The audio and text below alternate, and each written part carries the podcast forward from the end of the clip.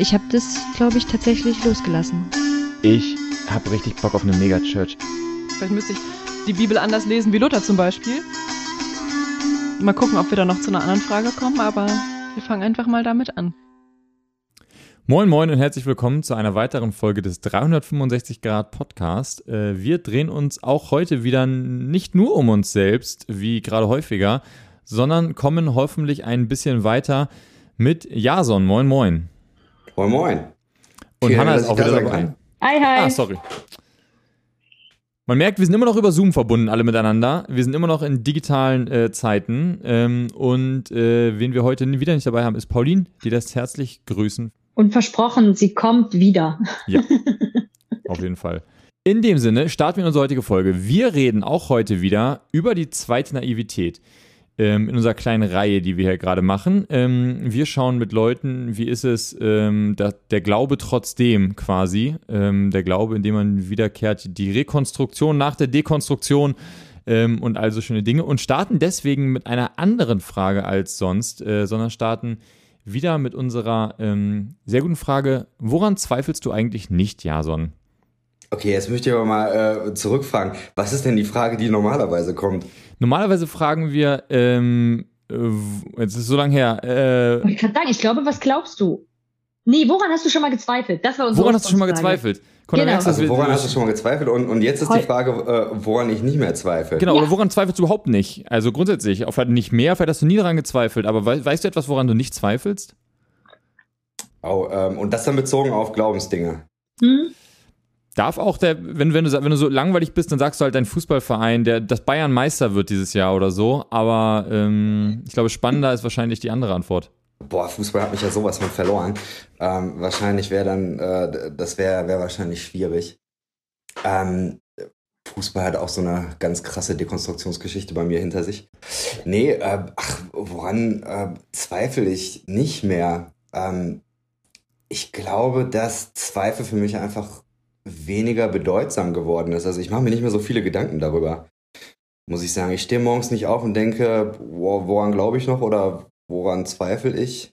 Ähm, ich glaube, dass ähm, in anderen Bereichen ist es ja schon ziemlich äh, relevant geworden. Also wenn es zum Beispiel darum geht, so Medien, was kann man da jetzt noch glauben oder nicht?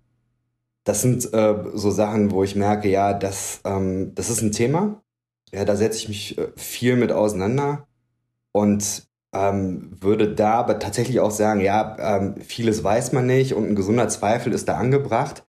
Aber ähm, ich wüsste jetzt nicht, wo ich einen Lebensbereich hätte, wo ich so mit so felsenfesten Überzeugungen durchgehe und sage so, das, ähm, das ist jetzt aber für mich so klar, da, da setze ich ein 100% hinter und Ausrufezeichen und weiß nicht was.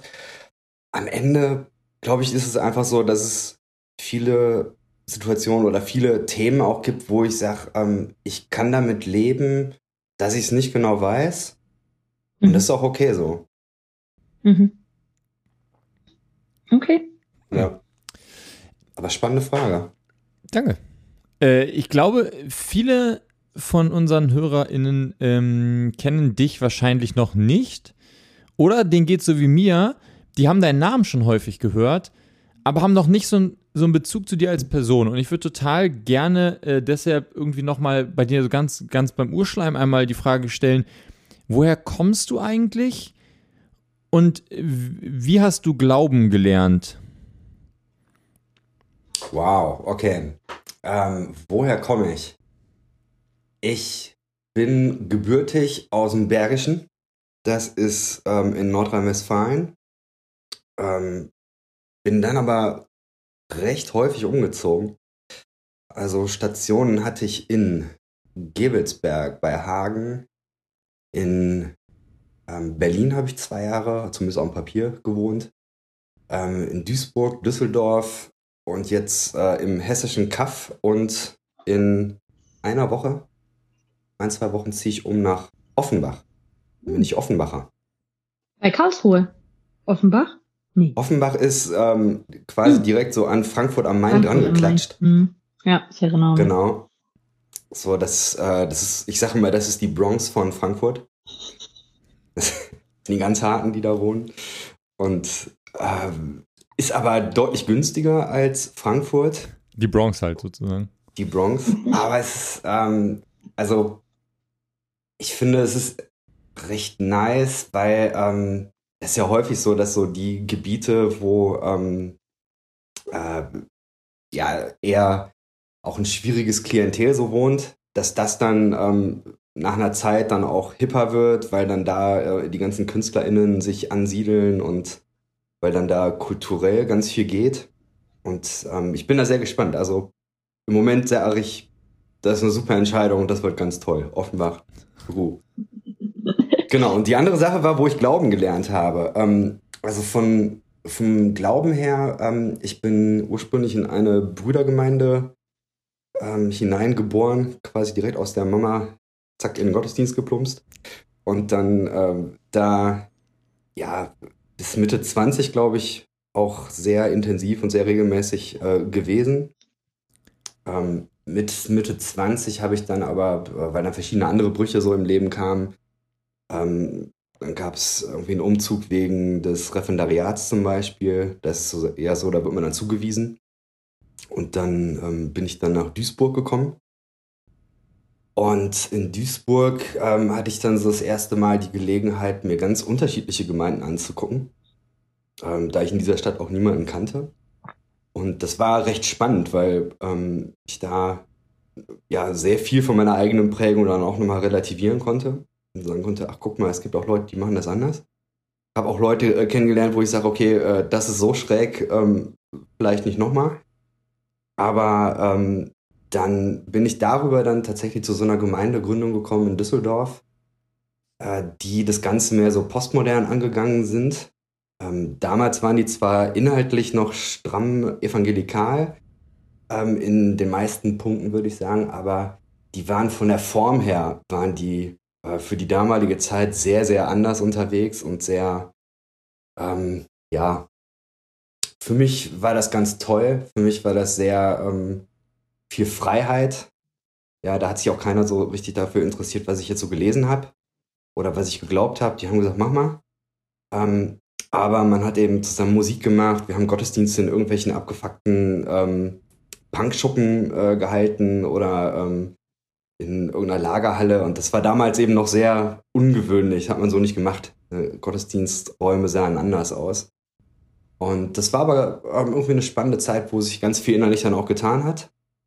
Ähm, genau, so, aber dann nach, ähm, ich war 14, 12, irgendwie so Jahre, also ein bisschen mehr als zehn Jahre war ich da. Und dann ähm, hat es nochmal Privatumbrüche gegeben und dann eben den Umzug nach Hessen. Und ähm, genau, jetzt gerade bin ich mehr in ähm, Online-Settings unterwegs. Also bin jetzt nicht irgendwo in der Gemeinde oder Kirche mit ähm, dabei, sondern mache äh, Online-Zeug zum Beispiel mit äh, Ruach oder mit äh, Glaubensweite. Und genau, versuche da eben zu gucken, was Spiritualität für mich sein kann. Genau, das ist so ein bisschen ausgeufert. Ja, ähm, total Erklärt, spannend. Aber Hanna, stell ruhig deine Frage. Ja, ähm, ich ähm, würde da schon reinfragen, weil also so wenig wie Jan dich kennt, so viel habe ich ja von dir eher schon gehört, weil ich deinen ersten Podcast, den du, da, darf man den Namen der Gemeinde sagen oder hast du den gerade absichtlich rausgelassen? Habe ich rausgelassen? Nee, Mosaik ist das. Die Mosaik, genau. Mosaik in Düsseldorf. Über die ja, Mosaik habt ihr diesen Remix-Podcast ja damals gemacht, ähm, den mhm. ich super viel gehört habe, bevor ich selber hier in diesem Podcast mitgestartet bin. Und ich mich gerade gefragt habe, so wie du es gerade erzählt hast, hat dann auch erst in dieser Gemeinde so ein bisschen dein Dekonstruktionsprozess begonnen oder würdest du es überhaupt so beschreiben? Also vielleicht sagst du ja auch, du hast gar nicht dekonstruiert. Ich weiß es gar nicht genau. Ach ja, ich glaube, dass es früher angefangen hat. Ähm, ich muss dazu sagen, ich würde halt sagen, dass die Brudergemeinde, aus der ich komme, ähm, das war die sogenannte alte Versammlung. Das ist eben Stabiler hart Name. an der Grenze. Ja, äh, manche sagen auch die geschlossene. das finde ich halt noch witziger. äh, die geschlossene Brüdergemeinde. Ähm, ja, das ist hart an der Grenze zu einer Sekte oder Kult oder so, würde ich sagen. Ist das ein richtig, je also, war das so eine Brüdergemeinde mit getrennt noch Männer, Frauen getrennt und Schleier und die Richtung? Also so krass oder ist das schon oder noch ein bisschen entspannter? Ja, im Grunde ist das die Richtung gewesen, wobei in der Gemeinde, äh, in der ich war, da ähm, ist man dann so fortschrittlich gewesen, dass man eben nicht mehr Frauen und Männer getrennt hatte, sondern da gab es einen großen Kreis und dann ähm, war das so ein bisschen, die, die Männer saßen links in dem Kreis und die Frauen rechts, aber so, so hin und wieder konnte man dann auch so äh, das dann mischen, ohne dass es so ganz, ganz äh, schlimm war. Also man war fortschrittlich. Das war Okay. wahrscheinlich die progressivste Brüdergemeinde, äh, geschlossene Brüdergemeinde Deutschlands. Weiß ich nicht, keine Ahnung. Aber ähm, das hatte schon gewisse Züge und äh, ich habe gemerkt, dass ähm, als ich da aufgewachsen bin, habe ich eben eine Version des Christentums kennengelernt. Und das war genau das. Und ähm, in der Brüdergemeinde wurde immer eben klar gesagt, wir haben die Wahrheit, wir sind der letzte Überrest Mhm. von denen, die es noch richtig verstanden haben und alle anderen sind irgendwie nicht mehr des Weges, die sind irgendwie dann ähm, an irgendeiner Stelle falsch abgebogen. Und dann war aber die Sache, dass ähm, es so eine andere Brüdergemeinde gab, die war nicht geschlossen, sondern das war eben ähm, einer von den Freien. Die hatten einen Jugendgottesdienst und dieser Jugendgottesdienst war recht lebendig. Die hatten da Live-Musik mit äh, so einer Art Band und das Ganze hat in so einer etwas größeren Gartenhütte stattgefunden, wo ähm, irgendwie sich 200 Leute oder 150 oder so auf so Hocker ähm, irgendwie da reingezwängt haben. Und das war einfach eine, eine ganz, ganz krasse Atmosphäre. Und da habe ich irgendwie gemerkt, okay, ich bi- bin da öfter mal gewesen. Das, war dann auch immer schon so ein bisschen so, oh, was, was passiert da? Ne? Aber äh, da, sind wir dann häufiger gewesen und haben gemerkt, das, was da passiert, ist irgendwie sehr lebendig und das äh, wollen wir auch. Und dann kam irgendwann ähm, die quasi die Einladung, dass man gesagt hat, äh, zu, diese Gemeinde, die hat auch normalen Gottesdienst gehabt, wollen wir nicht mal äh, damit hingehen. Und jetzt ist eben die Sache in der, in der Brüdergemeinde, in der geschlossenen Brüdergemeinde ist es so, dass ähm, das Abendmahl, die Eucharistie, Brotbrechen, wie man es auch nennt, das hat dann einen riesen Stellenwert. Ne? Es gibt ja die sogenannte Verunreinigungslehre. Und die be äh, besagt, dass ähm, wenn du in einer Gemeinde am Brotbrechen teilnimmst, die nicht ähm, Teil der geschlossenen Brüder ist, dann verunreinigst du dich selber und du verunreinigst auch die Gemeinde in, in, in deine Heimatgemeinde sozusagen. Mhm. Und verunreinigen ist eben fies, ne? Es, es kann eben sein, dass du dann Gottes Gericht irgendwie über dein Leben und die Gemeinde und was weiß ich bringst. So, und jetzt war aber für mich eben dann die, diese Einladung da, zu diesem Gottesdienst zu gehen, wo man auch eben dann ähm, das Brotbrechen feiert, dieses Ritual. Und dann war die Sache, okay, was, was mache ich jetzt? Ja, ich erlebe in der einen Gemeinde, da ist Leben, in der Heimatgemeinde eher nicht so. Das eine fühlt sich nach Heiliger Geistkraft an, das andere eher nicht so. Aber wenn ich jetzt dahin gehe, wo es Leben gibt, dann ist irgendwie die Kacke am Dampfen. In welchem Alter war das so ungefähr? Wie alt warst du da? Ja, es war Mitte 20, so 22. Mitte In dem 20, ich habe jetzt gedacht, du bist Genau. 14 oder so in der ja, ich habe Geschichte. mich auch gerade gedacht, krass. Aber es ist ja trotzdem krass, dass es so eine Kraft hat, ähm, ähm, ein, also einen so zu beeinflussen, auch zu sagen, so, hey, krass, ich bringe da irgendwie Unglück für andere und deswegen muss ich mir das wirklich gut überlegen, ob ich das mache. Ja, ja, das ist schon. Hm. Ähm, deswegen, ich sag, das ist hart an der Grenze zu einer Mhm. Sekte oder zu so, einem, zu so einem Kult. Aber das war für mich dann tatsächlich so der erste Schritt, wo ich äh, gesagt habe, ich habe das dann an diesem Sonntag gemacht und ähm, bin dann äh, wenig später auch Mitglied oder Teil dieser Gemeinde gewesen, dieser neuen, offeneren Brüdergemeinde. Und das war, glaube ich, für mich ein, ein ganz, ganz ähm, wichtiger erster Schritt. Aber es waren auch andere Sachen, also dass man im Religionsunterricht dann einen Religionslehrer hatte ähm, in der Oberstufe, der ähm, auf eine sehr kluge und sehr feinfühlige Art und Weise da bestimmte Akzente gesetzt hat. Ja, der hat einmal, ähm, hat er aus ähm, anderen Unterrichtszusammenhängen hat er Klassenarbeiten mitgenommen, wo zwei Leute voneinander abgeschrieben haben. Und hat dann eben, hat das eben hingelegt und hat gesagt, so angenommen, Klassenarbeit A wäre das Matthäus-Evangelium, Klassenarbeit B, das Markus-Evangelium äh, und, und dann Lukas und so weiter. So, jetzt sagt mir mal, was die Entstehungsgeschichte. So, und es war einfach klar, okay, die haben voneinander abgeschrieben. Und so hat er gesagt, so, jetzt machen wir die Klassenarbeiten weg, jetzt gebe ich euch mal ein paar Bibeltexte. Und jetzt macht ihr mal genau das Gleiche. So, und das, ähm, das, da muss ich sagen, das, das hat schon so seinen äh, Impact gehabt. Also, und da hat's hat's eben viele äh, Sachen gegeben. Wir haben damals dann schon äh, Tilman Moser gelesen, Die Gottesvergiftung. Ähm, ein sehr bissiges, atheistisches Buch. Ähm, und ich weiß noch, wie ich dann gelesen habe, wie Tilman Moser in diesem Buch dann äh, darüber redet äh, oder davon schreibt, wie ähm, Abraham seinen Sohn Isaak geopfert hat. Ja, diese biblische Geschichte aus äh, 1. Mose 22.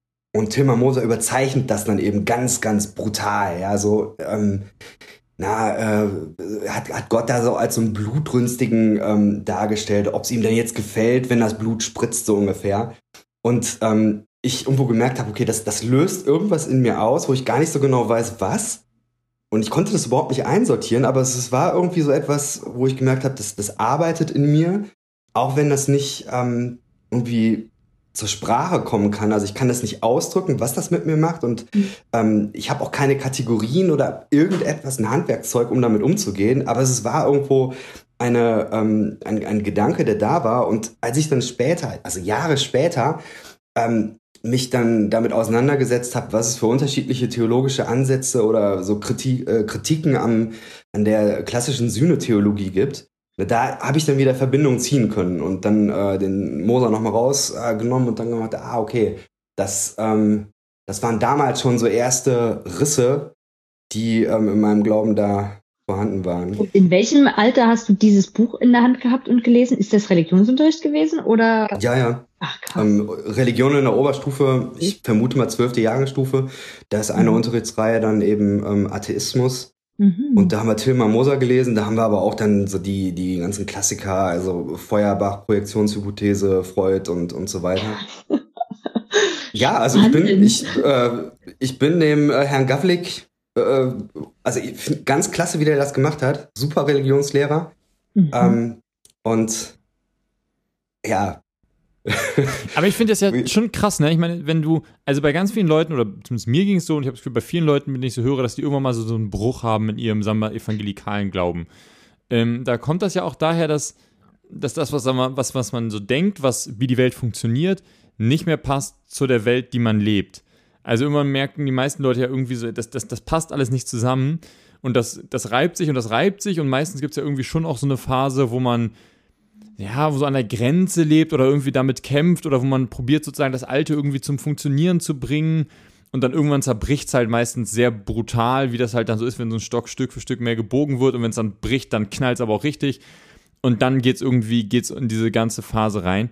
Und ich finde das so krass, dass du mit, wenn du, wenn du in so einem Umfeld gelebt hast, wie, wie hat das denn funktioniert in deiner Jugend, ähm, das aufrechtzuerhalten, diese Spannung zwischen irgendwie so einem krassen Umfeld mit, sagen wir, wo der Anspruch nicht nur ist, du darfst jetzt nicht raus aus den Gemeinden und irgendwo dann eine Nicht-Christin heiraten, so oder Nicht-Christin, mit der irgendwie dich küssen oder sowas, so ungefähr, wo das gar nicht die Frage ist, sondern die Frage ist, gehst du in die andere Gemeinde und nimmst dort Abendmahl ein? Wie, funktioniert denn da überhaupt Leben als Jugendlicher? Warst du einfach krass drin und voll dabei oder das, das finde ich noch total spannend. Ja, das ähm, funktioniert ja so, dass da einfach sehr, sehr viele Veranstaltungen ähm, den Wochenrhythmus dann planen. Also du hast mhm. äh, Dienstagabend hast du irgendwie eine Gemeindeveranstaltung, Donnerstagabend hast du eine Veranstaltung, dann hast du irgendwann nochmal Mittwoch oder äh, Freitag oder so hast mhm. du nochmal einen Hauskreis, dann hast du noch Jungschar ähm, und äh, Sonntag zwei Gottesdienste. Und das ist einfach so ein Volumen, da passiert dann auch gar nicht so wahnsinnig viel drüber mhm. hinaus. Ich selber habe da noch im Fußballverein gespielt, das ist auch ähm, sehr kritisch gesehen worden da. Ähm, sagen, wie hat das denn funktioniert? Also gerade Fußballvereine mit ihren Klischees sind ja wirklich das Gegenteil von Brüdergemeinde, von geschlossener. Ja, ähm, war schwierig, aber ähm, ja, ich meine, die Alternative war, es gab dann natürlich andere Jugendliche, die haben dann rebelliert äh, gegen dieses System, in dem sie dann irgendwie ähm, skaten waren, gesoffen haben und ins Kino gegangen sind. Und dann äh, war bei mir eben so, ja, okay, der geht äh, zum Fußballverein, der macht da Sport und ähm, ne, ähm, ansonsten ist er bei den Veranstaltungen immer da, dann war das okay. Aber ähm, ja, ich glaube, dass, dass diese, dieses hohe Volumen das hat letztendlich dazu geführt, ähm, dass, ähm, dass man dabei bleibt. Und im Grunde war, war es ja auch so, dass ich eigentlich nur Menschen kannte, abgesehen jetzt vom Fußballverein. Ähm, ich kannte ja nur Menschen, die eben auch in dieser Bubble drin waren. Krass, ja. Mhm. Ja. Spannend.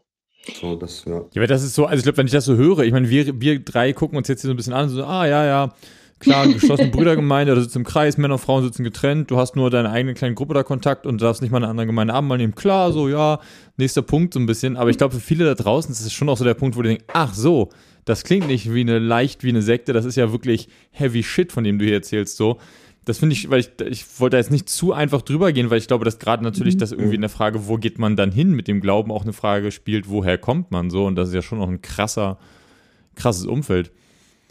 Ähm, aber dann lass uns doch vielleicht wirklich da mal reingehen, Hanna. Äh, du möchtest auch eine Frage stellen. Hau raus. Ganz kurz, ja, ich habe mich überlegt, wir haben jetzt, sind jetzt mega gleich in die, wo kommt Jason her? Also, ne, wo, wo, was ist seine Geschichte und so eingestiegen. Ich frage mich, ob es vielleicht noch zwei, drei Sätze braucht, wer Jason heute ist.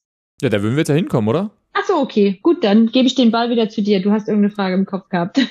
Ja, ich meine, also was wir, glaube ich, vielleicht nochmal sagen können, was vielleicht nicht, oder wäre jetzt sich mal eine Frage, ob das so relevant ist. Du bist Lehrer heute? Ich arbeite Ja. als Lehrer, genau. Genau. vielleicht, einer oder vielleicht magst du Mhm. ja noch drei Sätze zu dir sagen. Ja, mal gucken. Okay, bin Ja, gespannt. Mal gucken, was Sag dir doch mal drei Sätze. Ja, erzähl doch mal drei Sätze. Erzähl doch noch mal. Sätze sagen. Darf ich Jason vorstellen? Hanna, stell doch mal Jason vor in drei Ich, stell Sätzen. mal, warte mal, ich hätte mich vorbereiten sollen. Aber ich habe gedacht, ich kann mir eigentlich so richtig cool vorstellen. Also Jason, ja, ähm, ist Lehrer. Ich weiß gar nicht, Grundschule, Sekundarschule. Sek 1. Mhm. Hm?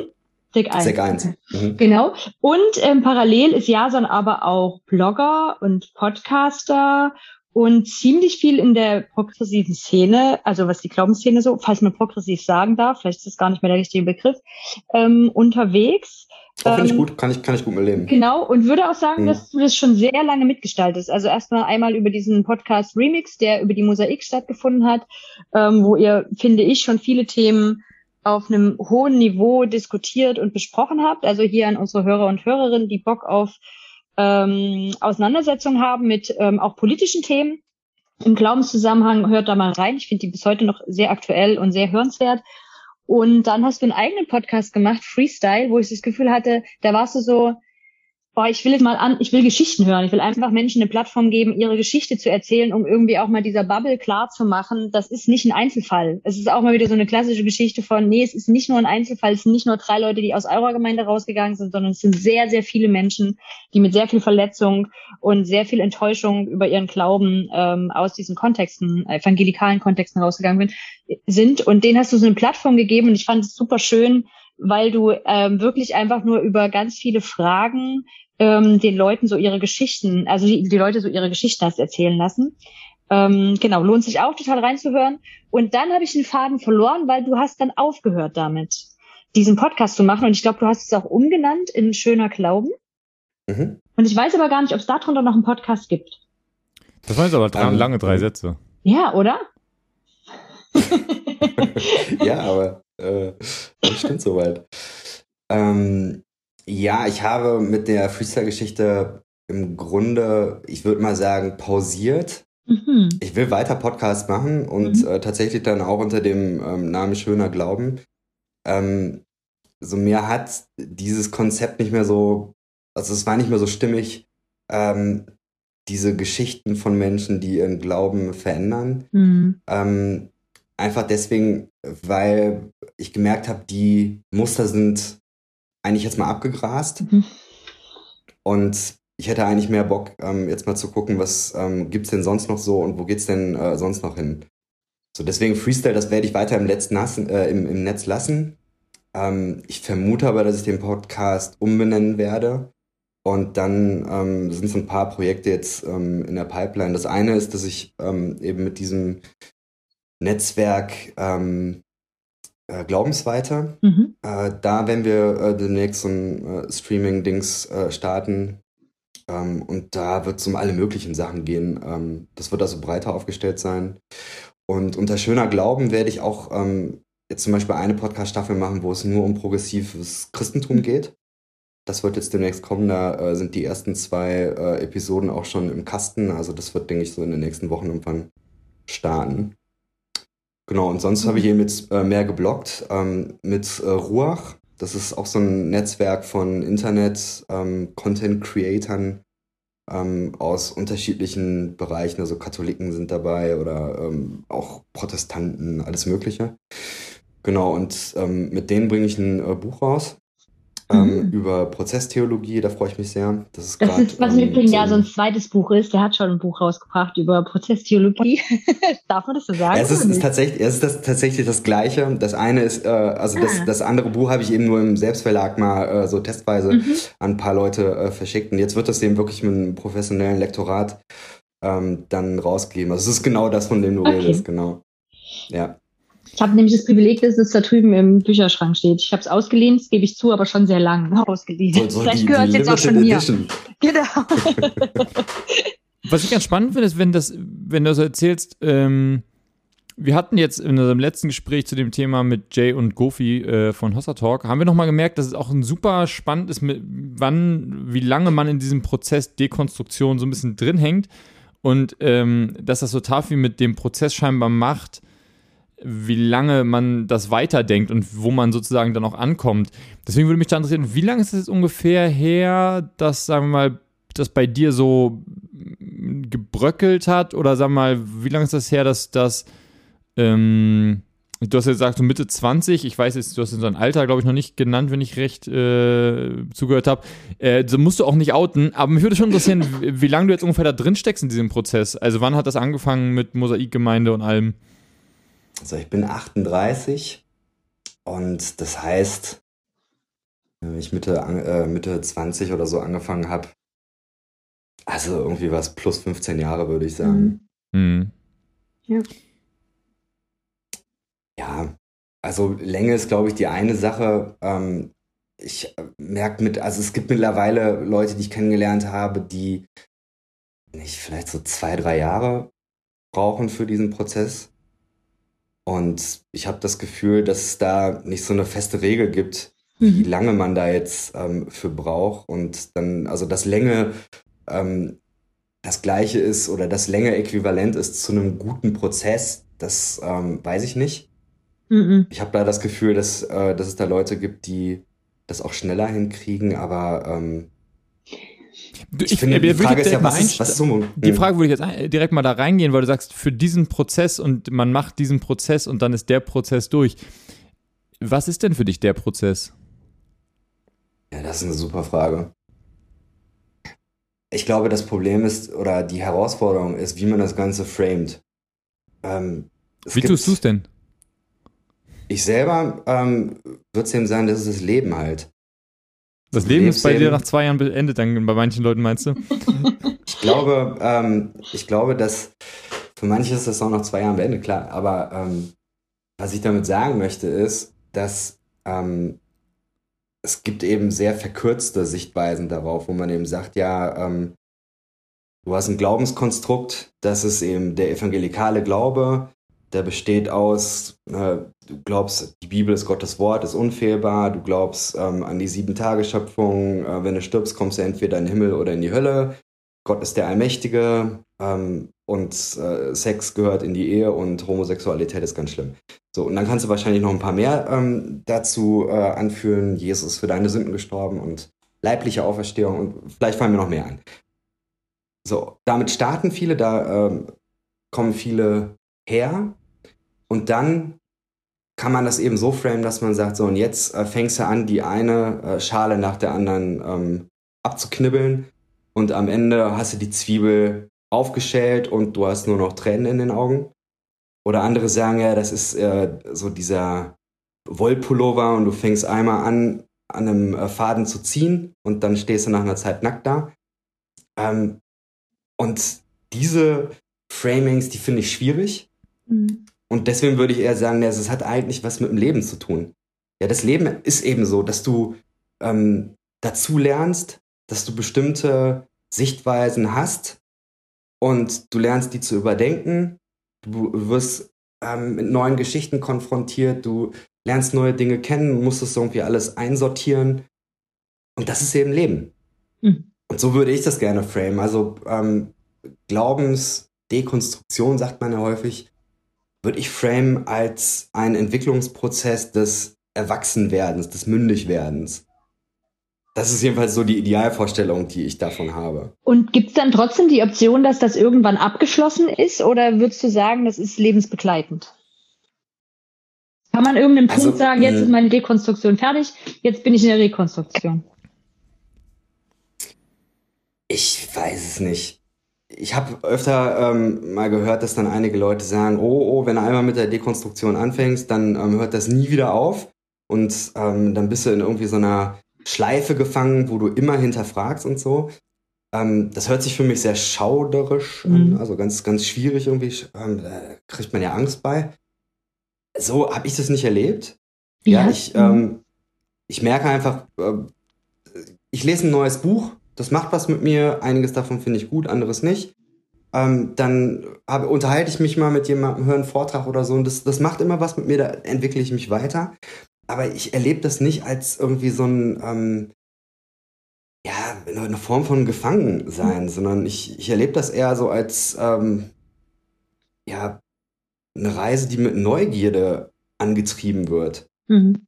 Ich bin neugierig. Ja, ich finde es total schön, wie du das beschreibst, weil, und ich habe jetzt gerade nochmal so nachgebohrt, weil das, was ist, das ist bei allen Gesprächen, die wir bisher hatten, rausgekommen, Jan, oder?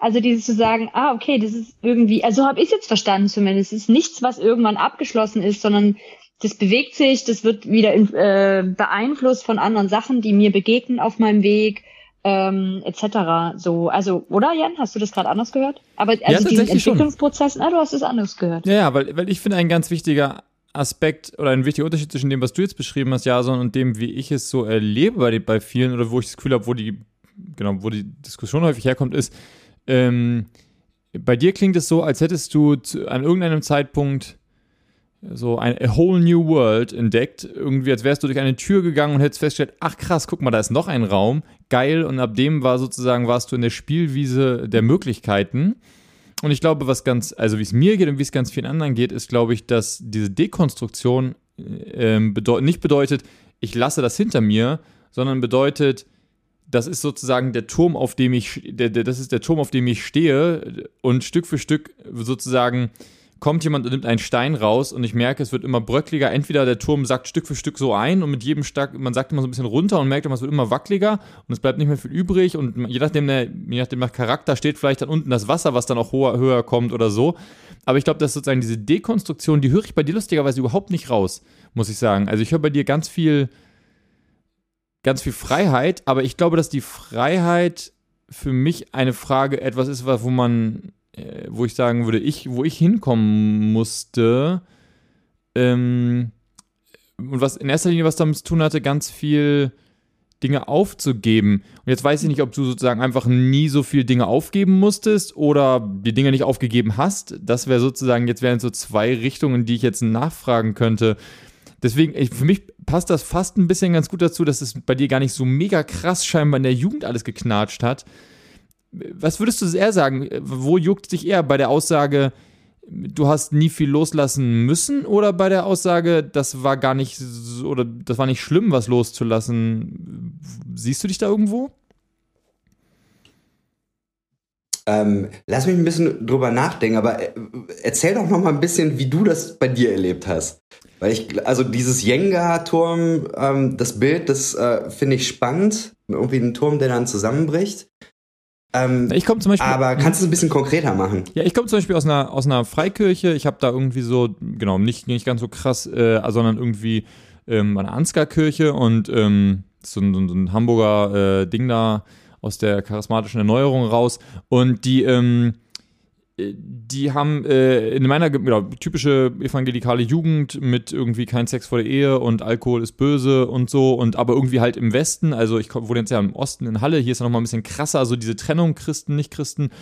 Äh, in meiner Jugend war das immer so, man ist war halt in, einer, in einem Freundeskreis auch irgendwie in seiner seiner Schule, man hat Hobbys gemacht und sowas und dann hatte man irgendwie noch die Gemeinde und beides hat sehr viel Zeit eingenommen, aber es waren irgendwie beides auch so ein bisschen Welten, wo du mal gemerkt hast, dort, wo die sich berühren, da knirscht es irgendwie.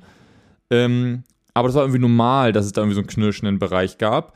Und je mehr und je älter ich wurde, desto mehr habe ich halt gemerkt, dass das funktioniert nicht. Also desto mehr habe ich gemerkt, ich schaffe das nicht, ich schaffe es nicht, irgendwem zu ge genügen. Ich schaffe es nicht, der, dem, dem Anspruch sozusagen auf der, auf der Gemeindeseite zu genügen, ähm, weil ich das Gefühl habe, äh, dann muss ich das, das andere Leben, das habe ich halt. Ich bin halt in der Schule, ich bin halt in Hobbys. Und auf der anderen Seite habe ich gemerkt, dem anderen Leben kann ich nicht genügen, ähm, weil dort kommt man nicht. Äh, es gibt das schöne Lied von Wir sind Helden, wo man, wo es heißt, bist du nicht, kommst, fällst du nicht weit genug raus, um woanders anzukommen.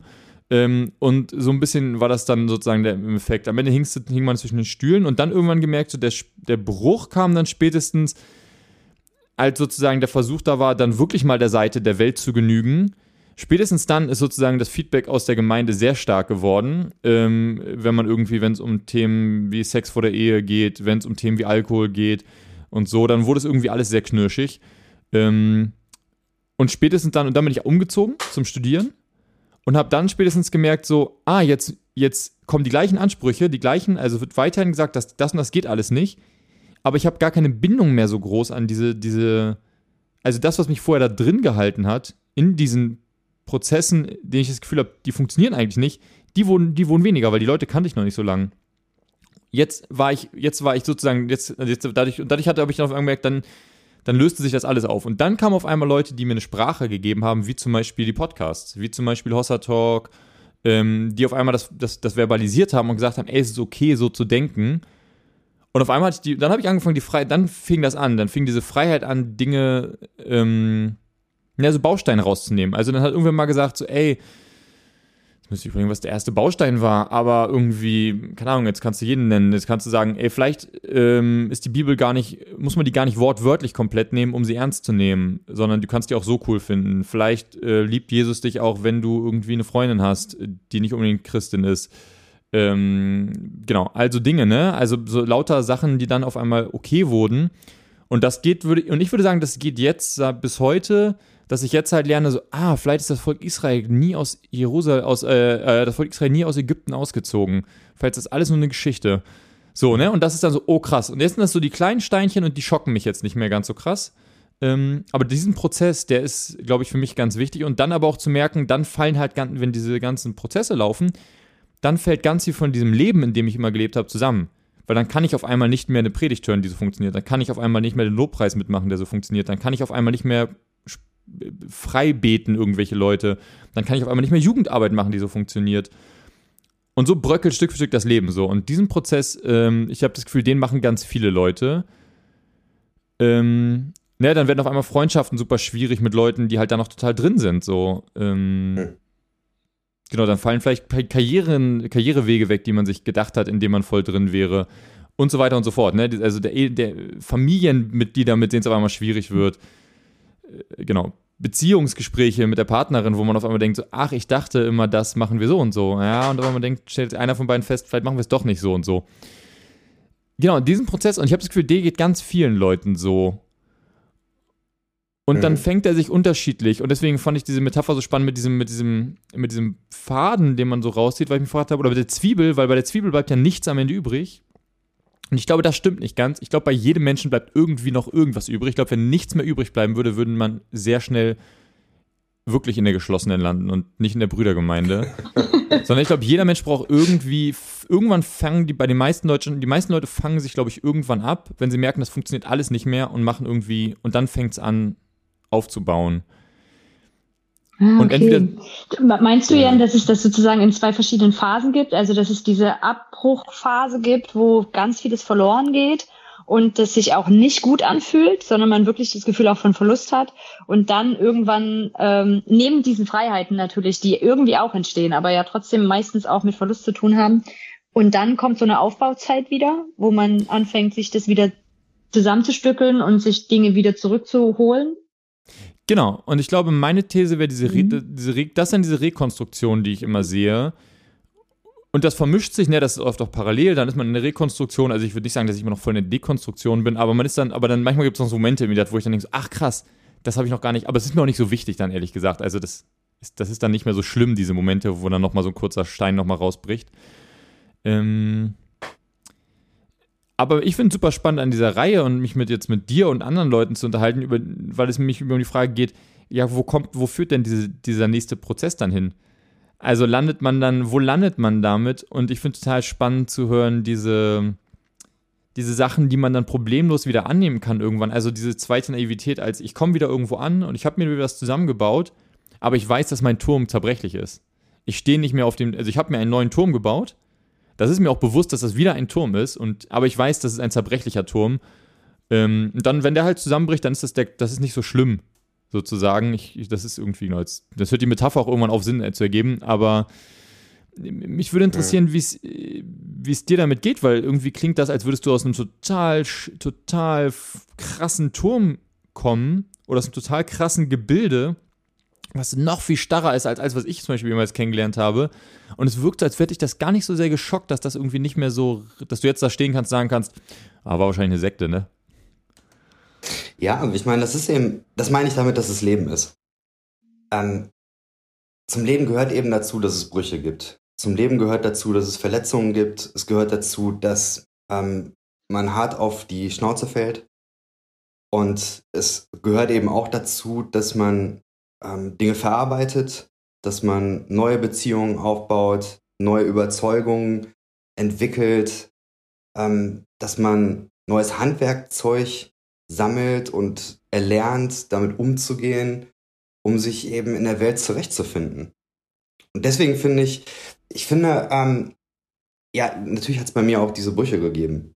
Es hat sehr viele äh, Brüche gegeben, sehr, sehr harte Brüche. Und ähm, auch äh, tiefe Verletzungen. Ich glaube, ich habe auch andere Menschen ähm, stark verletzt. Und deswegen würde ich äh, sagen, dass ähm, der Punkt, da wo ich heute bin, das ist ähm, hart erarbeitet in sehr vielerlei Hinsicht. Aber auf der anderen Seite ähm, würde ich heute eben rückblickend sagen, dass ganz viel von dem, was ich da an Geschichte erlebt habe, einfach so ist das Leben. Und das haben andere Menschen eben auch hingekriegt. Und ganz viel von dem ist natürlich. Das ist nichts, was ähm, so exotisch ist, dass ich jetzt sagen muss, mein Gott, wo bin ich hier reingeraten? Das ist eben so. Und ähm, andere Menschen sind damit auch zurechtgekommen. Man kann von denen lernen. Es gibt viele andere Menschen, die eine ähnliche Reise gerade durchstehen. Und mit denen kann man sich vernetzen, kann da ein Stück zusammengehen. Und deswegen, ähm, ich freue mich darüber, dass ich ein Stück weit da eine Gelassenheit ähm, gefunden habe. Mhm. Und ich glaube, dass ähm, ja, es hat andere Phasen gegeben. Es hat Phasen gegeben, wo ich sehr bissig war und sehr wütend war. Und das ist auch okay. Und vielleicht gibt es das auch wieder. Aber ähm, ja, auch das. Ich, momentan bin ich einfach an einem Punkt, wo ich, ähm, wo ich da ähm, das ganz gut integriert kriege und sagen kann, ja, ähm, bestimmte Herausforderungen, bestimmte Türme, die zusammenbrechen, vielleicht lernt man dann am Ende ähm, nicht nur Türme zerbrechen, sondern man lernt am Ende eben auch, na gut, man kann auch neue Türme wieder bauen. Oder so, keine Ahnung. Ich finde, äh, die, die Metaphern sind manchmal dann äh, recht schwierig. Ja. Und ich finde aber das, was, was ich jetzt trotzdem auch raushöre und was ich finde, was es auch bei Goofy und Jay gab, ist dieses sich viel bewusster zu sein mit diesem neuen Turm, ja, dass der jetzt auch nicht für immer halten muss. Ne? Also das, und das ist, glaube ich, der Unterschied zu diesem allerersten Bruch. Und ähm, und wo man noch glaubt, das ist die einzige Wahrheit. Also das ist der einzige Turm, den es geben kann. Und wenn der kaputt geht, dann gibt's keinen neuen. Und dieser Unterschied ist dann, ähm, dass man weiß, ach so, Türme können kaputt gehen. Ach so, aber dann gibt's halt auch wieder was Neues oder dann gibt's neue Bausteine, mit denen ich baue. Also das verliert so ein bisschen an Dramatik. Und wo ich dir recht hm. geben würde mit dem Leben, dass ich manchmal sagen würde, es gibt ja Dekonstruktionsprozesse gar nicht nur im Glaubensbezug, mhm, sondern genau. wir haben die in ganz vielen anderen Bereichen auch. Und ich glaube, jeden Mensch, der eine Therapie macht und sein, seine Kindheit dekonstruiert, und ich finde, das ist ganz oft nichts hm. anderes, mhm. erlebt es auf eine ähnliche Art und Weise und genauso auch danach dieses, ach so, das wird auch immer wieder kommen, ich werde da auch immer wieder Konflikte haben, ich werde da immer wieder an Dinge stoßen, die ich geglaubt habe und die mein Leben aber gar nicht gut machen oder mir gar nicht das Leben gut ermöglichen, ähm, ja gut, dann mache ich halt noch eine Schleife.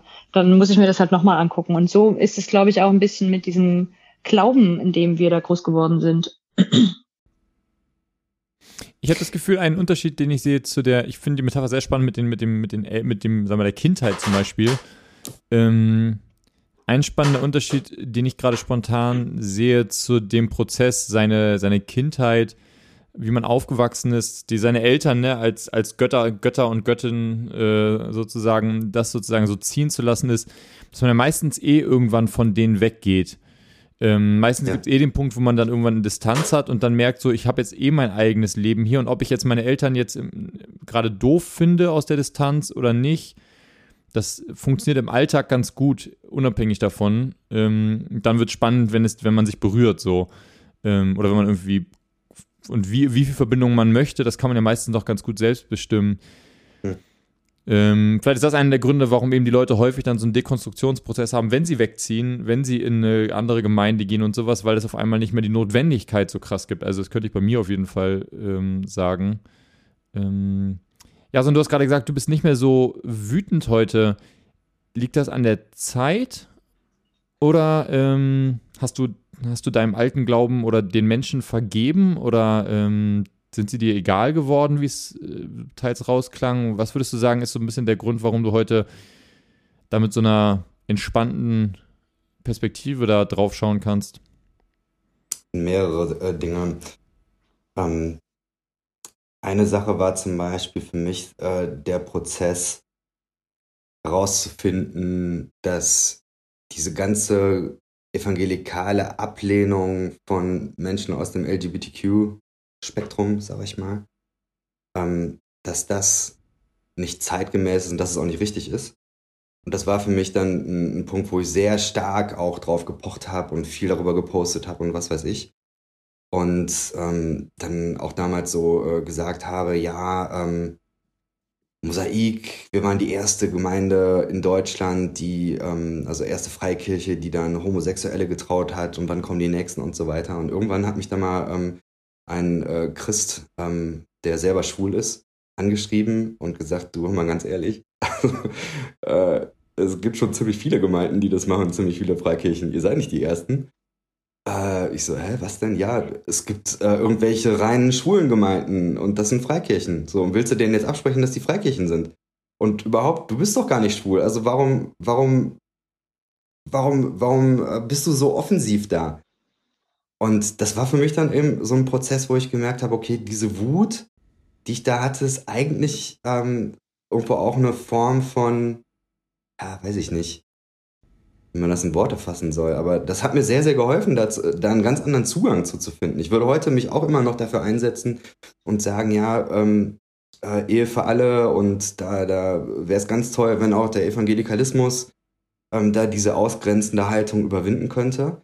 Aber ähm, ich würde es heute eben sehr viel stärker dadurch versuchen, dass ich äh, Platz mache für Menschen, ähm, die selber queer sind und dann äh, darüber sprechen. Das wäre ein Beispiel. Ein anderes Beispiel, ich habe früher gebloggt ähm, und da sehr, sehr stark auch so gegen dieses, ähm, die Sühne-Theologie, ähm, Jesus ist für mich am Kreuz gestorben, das, ähm, das fand ich dann irgendwann ganz, ganz äh, furchtbar, auch weil ich da viel zu gelesen habe. Und ähm, ja, hab dann da äh, so Artikel rausgehauen, ich weiß nicht, vielleicht gibt es sogar noch online, ähm, braucht Gott Therapie? Fragezeichen. Ja, weil ähm, er ja äh, seinen, seinen eigenen Sohn dann äh, quasi hingerichtet hat und so ein blutrünstiges irgendwas Wesen ist. Und da ähm, hat sich das bei mir auch irgendwo ein bisschen eingependelt, würde ich sagen. Als ich dann ähm, ja mal breiter wahrgenommen habe, wie, wie sehen das eigentlich Menschen heute, die jetzt eben nicht nur evangelikal sind. Und dann zu merken, in der akademischen Theologie, in, in ganz, ganz vielen landeskirchlichen Gemeinden ist es überhaupt kein Thema. Da, da ist man da viel, viel weiter und ähm, da hat man einen ganz anderen Zugang. Da hat man dann mal sowas wie Moltmann gelesen und äh, dann kann man das ganz anders fassen, das Kreuz. Und da eben zu sehen, okay, das, wie ich geglaubt habe, das ist zwar auch recht verbreitet, aber es ist eben nicht das Einzige es gibt ganz, ganz viele andere, die haben gutes, schlaues Zeug gesagt und die sind eben nicht so, ähm, ja, wie soll ich sagen, die, die haben nicht so einen verbohrten, fiesen Glauben. Und da kann ich mich zurücklehnen und kann sagen, ich muss die Welt nicht retten, weil es gibt schon ganz viele andere, die es auch verstanden haben. Und die vielleicht noch viel, viel mehr verstanden haben. Die auf jeden Fall mehr verstanden haben. Und dann ähm, hat mich das auch ein bisschen runtergebracht. Mhm. Jan, darf ich die Frage schon stellen, wie, wie Jason jetzt glaubt? Oder hattest du noch, ja, wolltest du um Ja, das würde mich nämlich, genau, wie würdest du das denn heute beschreiben? Wie würdest du deinen Glauben heute beschreiben? Woran glaubst du heute? Hm, woran glaube ich heute? Ich kann dazu nämlich noch einwerfen, hm. dass ich meine, mich zu erinnern, dass du bei Remix auch mal gesagt hast, dass du dich als Teilzeitatheist verstehst. Das ist ja so, das ist ja durchaus fast schon eine neue Religionsform, würde ich sagen. Teilzeitatheist, sehr weit verbreitet. Ähm, und das würde mich interessieren. Ist das immer noch so? Also äh, ist das, gibt es diese Schwankungen schon immer noch in dir oder ähm, hast du schon Worte dafür, deinen Glauben heute, wie er vielleicht jetzt gerade ist? Also ne? kann in zwei Wochen wieder anders mhm. sein. Also Teilzeitatheist ähm, finde ich es witzig ich glaube, das klaue ich mal. ich glaube nicht, dass ich das erfunden habe. Kommt irgendwo anders her. Äh, das hat auch Jade tatsächlich letzte Woche schon gesagt. Jade hat es gesagt? Ah ja, siehst du, dann. Äh, der, der hat auch mal innerer Atheist oder sowas hat er gesagt, ne? Das, das habe ich auch mal gehört. Ja, ähm, also ich würde folgendes sagen. Dieses klassische Gottesbild, ne, der allmächtige Gott, der irgendwo außerhalb des Universums außerhalb von Raum und Zeit existiert und dann von Zeit zu Zeit eingreift und hier Dinge tut. Ich würde sagen, wenn das Gott ist, dann glaube ich nicht an Gott. Also in der Hinsicht würde ich sagen, da bin ich ähm, Atheist. Ähm, ich glaube aber, dass es möglich ist, durch die christliche Tradition sich durchzuackern und am Ende neu zu formulieren oder anders zu formulieren, was Gott ist. Ähm, es ist wiederum nicht neu im Sinne von, ähm, wir erfinden das heute, sondern ich glaube, dass es schon ganz viele Menschen gegeben hat, die das schon im Mittelalter und noch darüber hinaus auch neu oder anders gedacht haben. Aber da würde ich dann äh, anknüpfen, so MystikerInnen zum Beispiel. Und deswegen, ich würde sagen, ähm, für mich ist Gott ein Begriff für eine Erfahrung. Und das ist für mich die Erfahrung, die ähm, Menschen machen, einmal, wenn man, wenn man absolut hier im, im, im Hier und Jetzt ist ähm, und dadurch irgendwie merkt, dass in einer gewissen Weise Zeit keine Rolle mehr spielt. Ich erlebe sowas, wenn ich äh, auf dem Apple Tree bin und da ähm, irgendwo auf der, äh, vor der Bühne dann irgendwie mich voll in die Musik reingeben kann und dann ähm, alles andere gerade keine Rolle spielt. Das, das sind so für mich so transzendente Momente, die, weiß ich, fast tranceartig sind. Nicht Trance im Sinne von, dass man raus aus der Welt äh, gerissen wird, sondern mehr ähm, ganz, ganz tief in den Moment hinein. Das finde ich ist, ähm, ist ein Aspekt davon. Ich würde sagen, Gott ähm, beschreibt auch eine Erfahrung, die ähm, eine enge Verbundenheit ausdrückt. Wenn ich ähm, mich sehr verbunden fühle mit, äh, mit Menschen, dann ähm, ist das, glaube ich, eine Erfahrung, die ich ähm, Gott nennen kann. Und darüber hinaus, glaube ich, auch äh, sagen zu können, immer dann, wenn ich, wenn ich merke, dass ähm, Geschichten hoffnungsvoll enden oder sich in eine hoffnungsvolle Entwicklung ähm, begeben. Dass ich dann sagen kann, okay, das ist auch für mich irgendwie so ein, so ein, so ein Gott-Ding. Aber das heißt für mich eben nicht, ich denke Gott nicht als Person in dem Sinn, dass äh, da irgendwo ein Wesen ist, was dann äh, ganz viele Schalthebel hat und äh, Dinge machen kann und irgendwo anders ist, sondern für mich wäre Gott ein Begriff für, ähm, für die Intensität des Lebens und äh, damit eben etwas, was im Hier und Jetzt ist und ähm, ja, deswegen, für mich ist äh, Gott auch deswegen ein Begriff dafür, ähm, das, das, oder das, das Intensivste, das Größte, das, das Beste aus dem Menschsein rauszuholen. So, die äh, theologischen Begriffe dafür wären Panentheismus oder Prozesstheologie. aber das ist im Moment so die, die Richtung, ähm, in die ich äh, mich ja vortaste. Mhm. Wo ich denke, das, das hat Potenzial. Hast du Glaubensrituale mhm. in deinem Alltag? Ähm, das ist so ein bisschen für mich so die Herausforderung, weil ähm, ich merke, ähm, die Dinge, die mich sehr stark, also Musik war zum Beispiel eine Sache, was mich sehr, sehr stark ähm, mit diesem im Hier und Jetzt Sein verankert hat oder was, ähm, was mir das ermöglicht hat. Und das habe ich im Kontext von Gemeinde sehr stark ähm, erlebt und das hat immer gut geklappt. Und ähm, ich merke, das ist eine Sache, das fehlt mir noch. Mhm. Ähm, ich habe verschiedene andere Sachen jetzt auch ausprobiert und so richtig das, das Wahre äh, habe ich für mich noch nicht gefunden. Ähm, das, was ich für mich als ähm, Ritual, wenn man das so will, das ist, glaube ich, auch zu viel. Ich glaube, das, was für mich funktioniert, um Verbundenheit zu leben, ist tatsächlich Kochen. Geil. Kochen Geil. und mit Menschen unterwegs sein. Das, cool. mhm. das finde ich, ist, ist äh, das kommt, kommt recht nah da dran. Warum kochen? Ja. Oder inwiefern kochen? Weil einfach sozusagen, weil die, weil die Zwiebel dich, dich erinnert an die Dekonstruktion oder äh, der Knoblauch dann ein bisschen weniger Dekonstruktion oder äh, wo, ähm, warum kochen? Die Idee anbieten. Ich finde, oh, manchmal hat Kochen was Meditatives. Also, weil man mit den Händen halt was tut, aber wäre nur eine Interpretation jetzt. Ja, ähm, aber vielleicht noch nicht mal so dieses alleine für mich kochen, mhm. sondern äh, das mit anderen zu machen. Mhm. Mit anderen äh, kochen und Dinge da auszuprobieren. Das ist irgendwie, das ist etwas, was ähm, für mich ein, ein, Weg ist, mehr so in dieses Hier und Jetzt und in, ja, da habe ich das Gefühl, ähm, ein Stück weit auch lebendig zu sein. Mhm. Das mit den anderen Leuten finde ich total spannend, weil das ist so ein bisschen was, was wir gemerkt haben im Gespräch über, über Gemeinden und warum man noch in Gemeinden geht und warum man Gemeinden vielleicht auch vermisst oder so.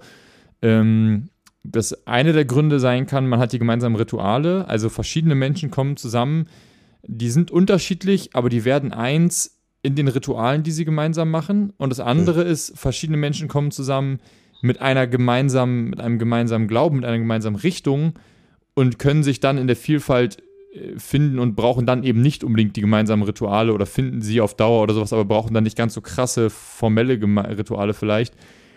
Ähm, ist das auch einer der Gründe, warum du so aktiv dich einbringst in diese, diese Szene, nenne ich es jetzt mal? Das ist ja eine sehr, also genau, es gibt unterschiedliche Blasen da so, aber es gibt ja schon eine, so eine sehr kleine Dekonstruktivisten, nein, wie, fällt es gar nicht ein, eine, so eine, so eine ähm, postevangelikalen Blase, so eine digitale, jetzt könnte ich so ein paar Namen nennen, ne? die hatten wir auch wahrscheinlich schon die Hälfte davon, ja mehr, irgendwo schon mal als Gästin oder Gast bei uns im Podcast und die haben sich auch alle gegenseitig, haben die auch alle einen Podcast und laden sich auch gegenseitig alle ein und das ist ja auch voll schön. Und ich frage mich, ist das so ein bisschen, ist das so ein bisschen da diese Gemeinschaft? Ist das so diese Menschen, mit denen man weiß, hey, wir denken irgendwie in eine ähnliche Richtung? Ähm, das sind auch wieder unterschiedliche Dinge, die da zusammenkommen. Einmal sind einfach spannende Leute dabei.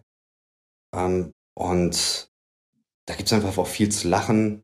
Man ähm, kann irgendwo digital das Leben ein Stück weit teilen, auch wenn man weit auseinander wohnt. So, das schätze ich sehr, die Menschen, die ich darüber kennengelernt habe. Ähm, ich mag Podcasts einfach. Das ist ein richtig cooles Medium. Und auch wenn jetzt jeder und jede einen Podcast hat, das ist mir egal. Ich finde, das macht immer noch Spaß. Und das ist, äh, das ist cool. Und ich finde dieses Gespräch, was da ähm, ja schon jetzt eine ganze Zeit online auch ähm, ja schon am Gang ist. Ich finde, das ist ein relevantes Gespräch. Ich lerne da immer neue Sachen. Ich finde es auch spannend. Ich mag es zu diskutieren. Und da gibt es einfach, ähm, ja, immer wieder auch Leute, die wirklich sehr, sehr fähig und sehr belesen, sehr weise sind.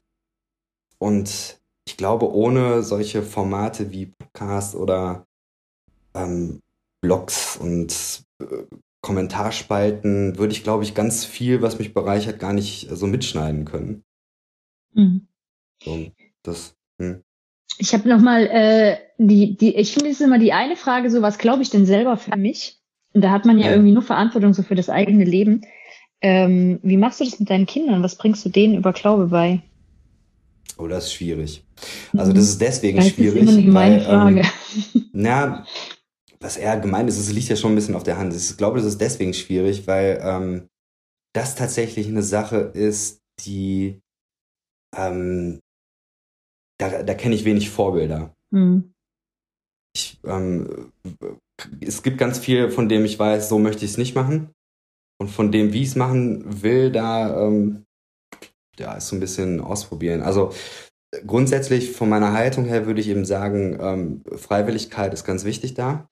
Ich möchte da nicht ähm, ähm, ja irgendwie Lebenszeit meiner Kinder ähm, mit etwas verschwenden, wo sie am Ende sagen, pass auf, also das hättest du ja echt klemmen können. Mhm.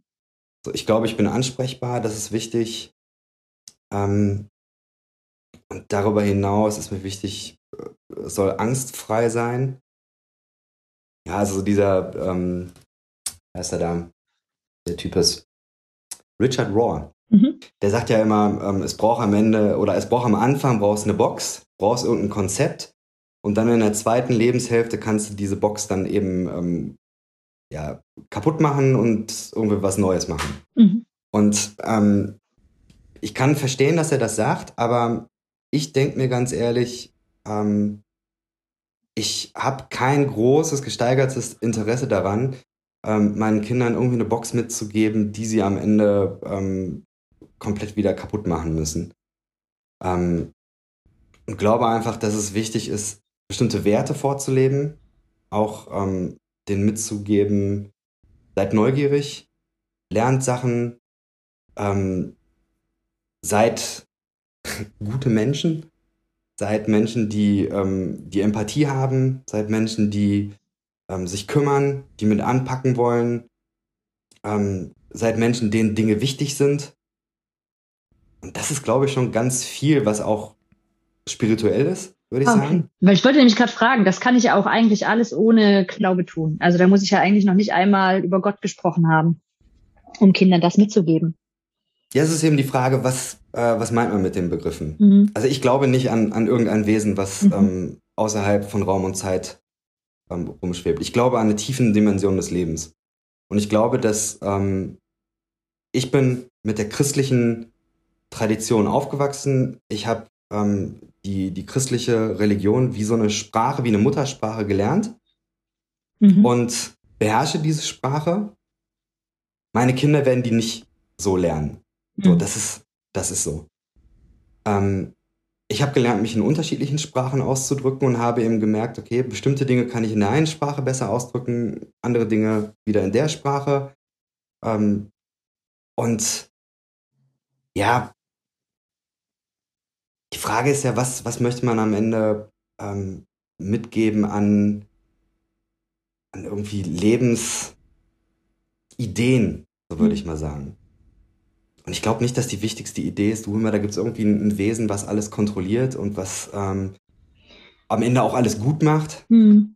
Sondern ähm, da gibt es, glaube ich, andere Dinge mittlerweile, die ich, äh, die ich mitgeben würde. Und für mich kann ich das aber auch wieder in der christlichen Sprache ausdrücken. Ah, okay. Ich kann dann sagen, ja, das ist heilige Geistkraft. Ähm, so, ich, äh, ich habe da schon Begriffe für, wie ich das, wie ich das dann auch äh, nennen kann, aber ähm, das ist nicht mehr, es ist nicht mehr so das, was ich selber an ähm, Sozialisation mitbekommen habe. Ja, eben. Also es gibt ja die Möglichkeit auch, dass du den Begriff Gott so füllst, wie du ihn halt füllst, ne? Aber das halt an deine Kinder weitergibst. Und das finde ich schon immer eine spannende Frage, wie macht man das? Ähm, weil es ja eben doch andere Schleifen erreicht. Ich sehe das bei Freunden einfach auch, die würde ich sagen, auch ihren Glauben schon ähm, auf dem Weg sind von Dekonstruktion, vieles davon nicht mehr glauben und die haben aber ein, ihre Kinder ist einfach extrem klar in seinem Glauben, ne? Also er hat ein extremes Vertrauen in Gott, das ist total abgefahren. So, da gibt's nix, geht nix auf Gott. so und die, die gucken, stehen da und sagen so, ey, wir haben nicht so richtig Ahnung, wo das herkommt. Ähm, und ich finde es dann immer interessant, darüber nachzudenken, ja, wie geht man dann damit um? Also, ne, wie, wie geht man damit um, wenn das Kind halt ähm, totales Vertrauen hat, dass da Gott alles gut macht etc. Und das fand ich gerade nochmal spannend. Also ich finde da das ähm, immer interessant, wie Eltern da für sich umgehen, genau weil es da, glaube ich, nicht so einen richtig klaren Weg gibt.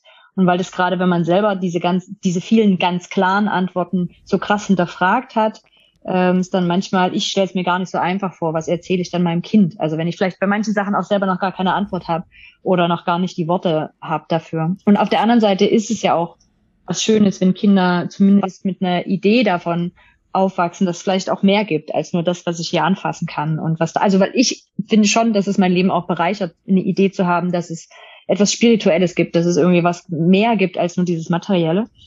Und ähm, genau, finde das eine ganz schöne Herausforderung für Eltern. Ich glaube, es macht manchmal gar nicht so einen Unterschied. Oder ich meine, es macht, also meine These ist, dass es bei Kindern meistens keinen Unterschied macht, ob man sich super sicher ist und das kommuniziert oder ob man sich super unsicher ist und das kommuniziert. Weil ich glaube, dass Kinder eben keine Chance haben, in eine zweite Naivität ähm, reinzukommen, sondern die müssen durch die erste Naivität. Und ähm, mhm. ich glaube, das bedeutet, wenn du kommunizierst, also egal wie du es kommunizierst, dann baut sich das Kind, baut sich irgendwie sein, ne, so, ich, so funktioniert halt die Welt. Und dann irgendwann festzustellen, so funktioniert die Welt nicht, ähm, ist dann wahrscheinlich wieder das Leben, was du gemeint hast, ja, so, ne?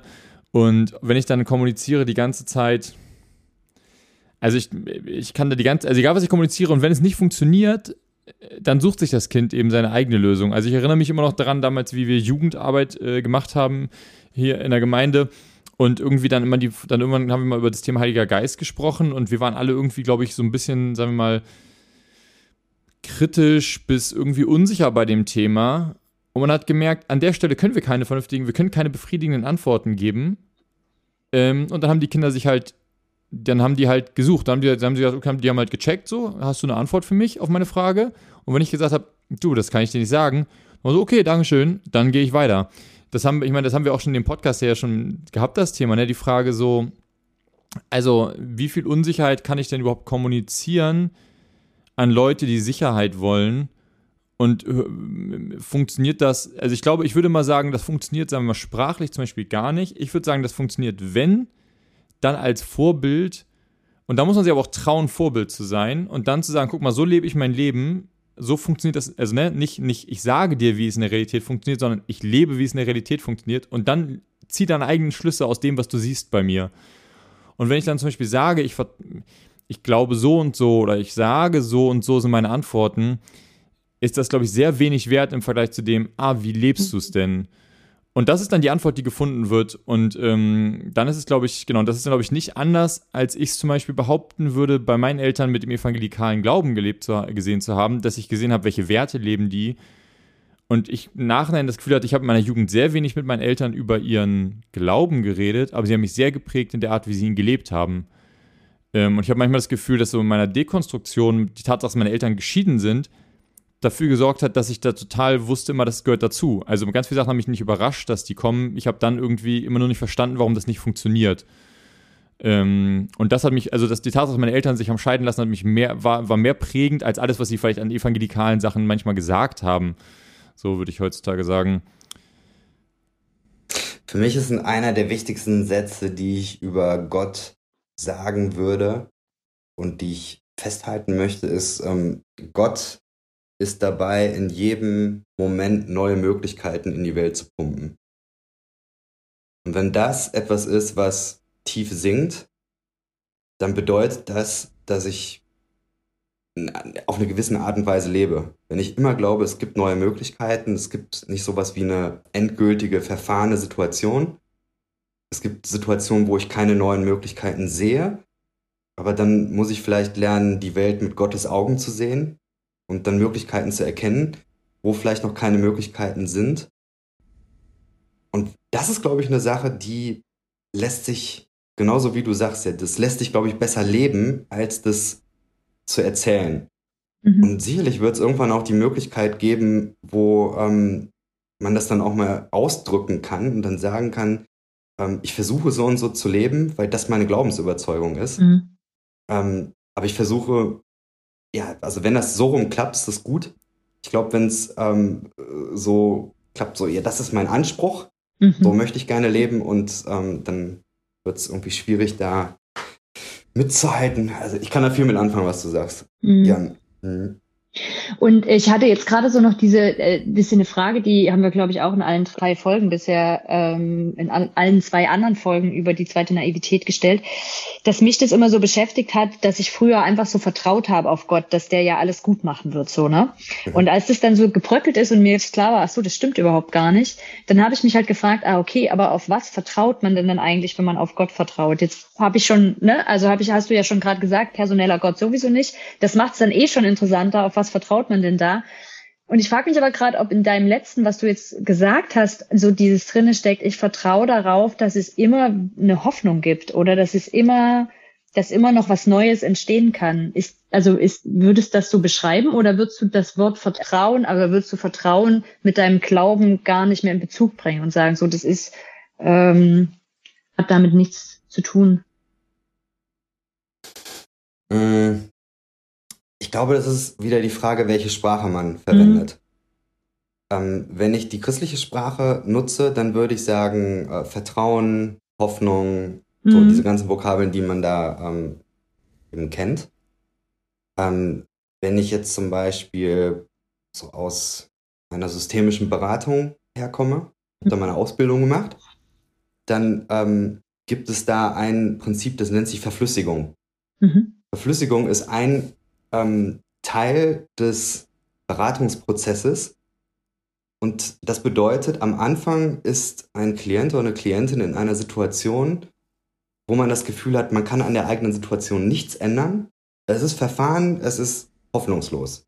Mhm. Und dann gibt es bestimmte Methoden, wo man daran arbeitet und diese hartnäckige Hoffnungslosigkeit, wo man sich auch äh, vielleicht in so eine Hilflosigkeit, eine erlernte Hilflosigkeit vielleicht so ähm, hineingefunden hat und sich da eingerichtet hat, dann gibt es bestimmte Methoden, wo das verflüssigt wird.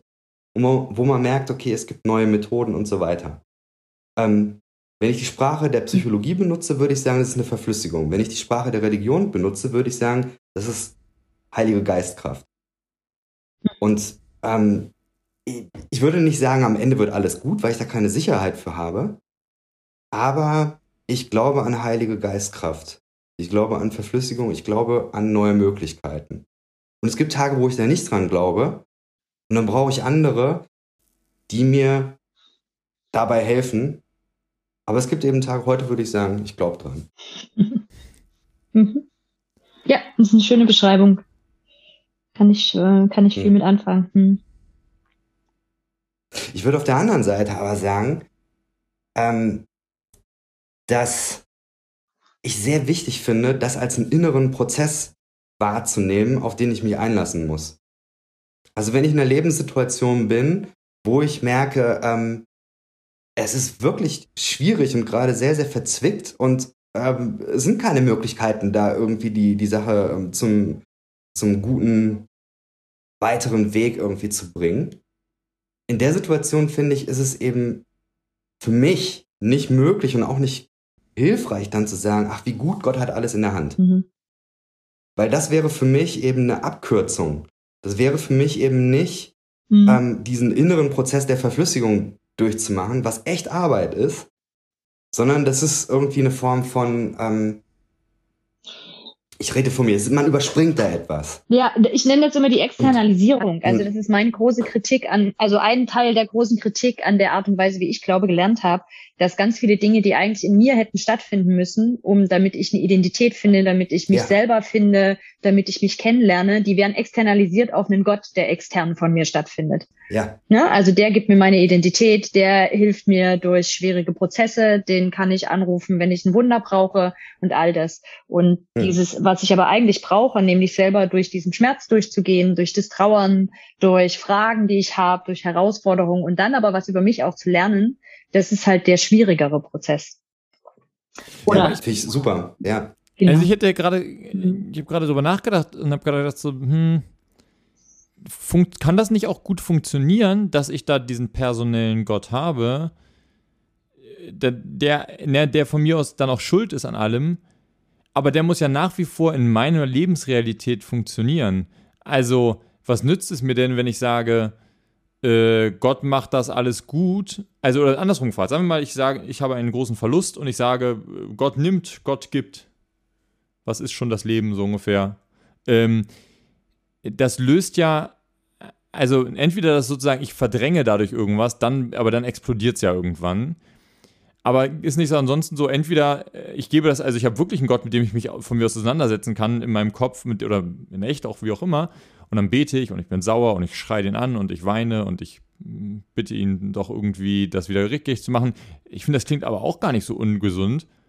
Ähm, oder ich habe einen Gott, wo ich sage so ungefähr so, ich vertraue darauf, das wird schon gut. Und wenn es dann mir damit gut geht und es da auf Dauer funktioniert, würde ich auch sagen, why not? Also ist das, äh, ich habe manchmal ja das Gefühl, es gibt ja genug Leute, die da entspannt dann irgendwann einfach den, den nicht sagen, oh, das funktioniert nicht in meinem Leben, sondern die einfach eine Begründung finden. Die einfach sagen, ne, von wegen, ja, Gott nimmt, Gott gibt, bla bla bla. Und dann haben die halt ihre, Gott nimmt, Gott fügt alles zum Guten. Und wenn das mich in meinem Kopf beruhigt und ich dann halt mein Leben weiterleben kann und damit niemandem schade, würde ich sagen, oh, pff, mach doch was, also ist doch, ist doch auch okay. Ähm, ist das denn so schlimm? ich würde sagen, wenn es halt irgendwie, ich würde jetzt nicht die Generalthese darüber stellen, das sind alles Therapiefälle irgendwie äh, auf dem Weg, auf dem Weg sozusagen. Ähm, deswegen fände ich das, glaube ich, gar nicht so schlimm, wenn man sagt, so, ich habe hier meinen Gott, in den ich externalisiere, solange es funktioniert. Ich glaube, das kommt halt darauf an, wie diese Externalisierung stattgefunden hat. Also ich merke das bei ganz vielen, die, die erst nach ihrer Kindheit, keine Ahnung, Jugend, junge, erwachsene Christen geworden sind und auch dieser Art des Glaubens begegnet sind, also mit dieser starken, personalisierten Gottheit, die auch auf meine individuellen Bedürfnisse etc. reagiert, ähm, dass die das auch nicht so sehr trifft, wie wenn du als Kind da drin aufwächst. Aber das ist wie nochmal ein extra Thema, weil da musst du bestimmte Prozesse lernen. Du musst da durch ein paar Sachen durch, um später auch gut mit dir als Person zurechtzukommen. Und ich würde auch deswegen überhaupt nicht sagen, dass das schlimm ist, ich kann ja nur von mir sprechen. Und mhm. ich glaube, Dekonstruktion passiert in dem Moment, wo Dinge nicht mehr stimmig sind.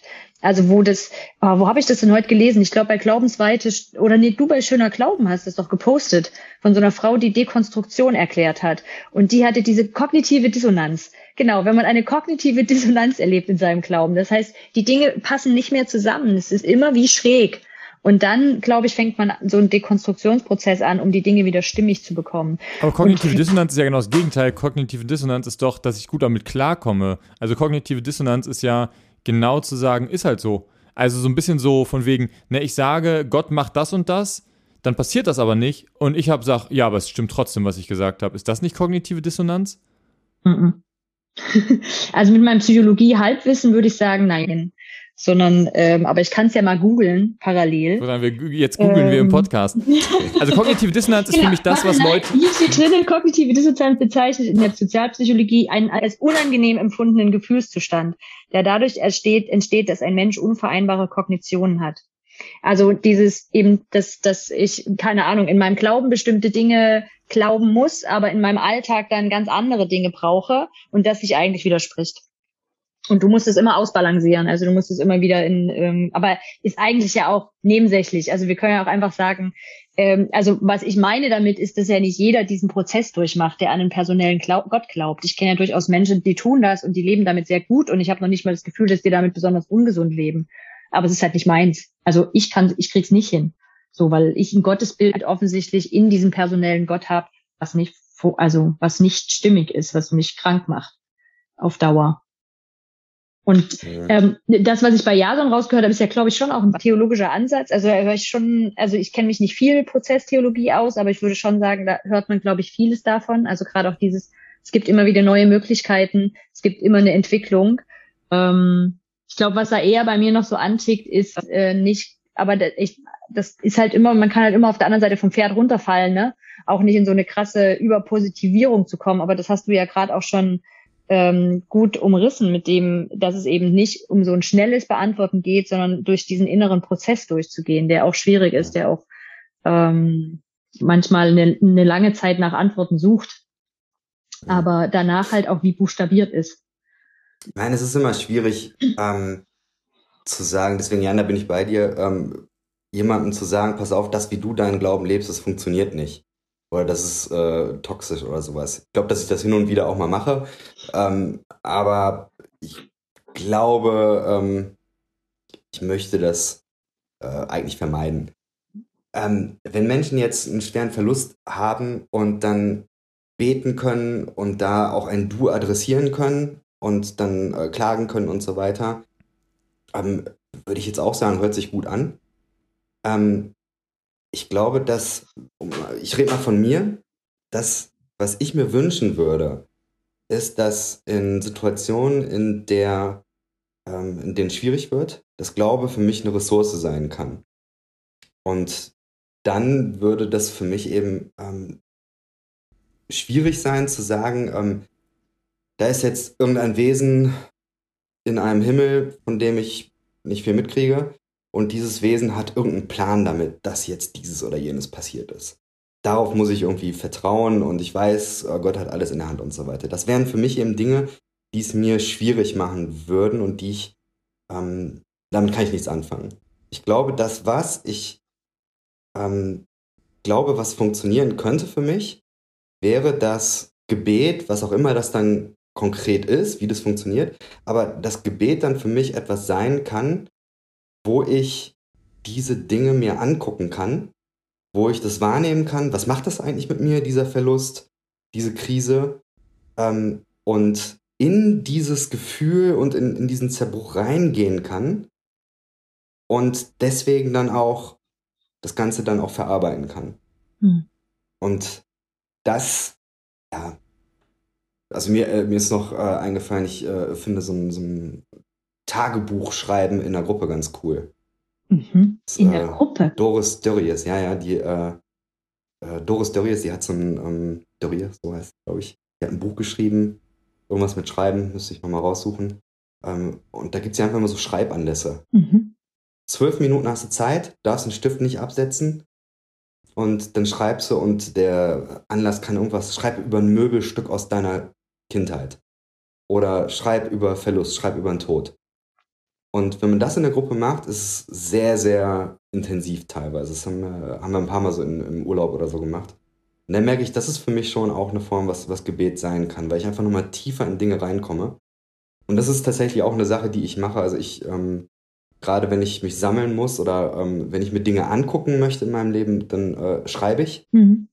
Und das ist für mich Gebet. Das ist aber nicht etwas, dass ich sage, so, ich, ich bitte jetzt Gott, bestimmte Dinge zu tun, die ich selber nicht tun könnte. Das wäre für mich, also mit diesem Gottesverständnis, mit diesem prozesstheologischen Gottesverständnis nicht ähm, sinnvoll.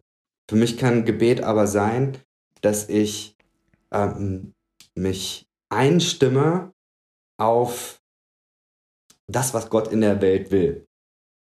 Mhm. Also Gebet ist quasi ähm, wie eine Gitarre zu stimmen. Ja, ich, ich bringe mich in die gleiche Schwingung mit, mit dem, was Gott in der Welt will. Mit, mit dem ähm, ja, ähm, allgemeinen Wohl. Mhm. Und das kann für mich dann Gebet auch sein. Und dann kann Gebet auch wirksam sein, weil es mich verändert oder ähm, mich irgendwie ähm, einstellt und auch darüber dann eben in der, in der Welt einen Unterschied machen kann. Wenn du sowas machst, ja. ähm, solche genau, Rituale, wie auch immer, oder, oder mal, Handlungsformen, hast du dann manchmal so Erlebnisse, die dich zurückbringen in deine Zeit in der Gemeinde, in der du da aufgewachsen bist und wo du denkst, ah, krass, ähm, das, wir haben das manchmal, Hannah hat das manchmal erzählt, dass sie so in der Körperarbeit, glaube ich, hast du erzählt, Hannah, ne?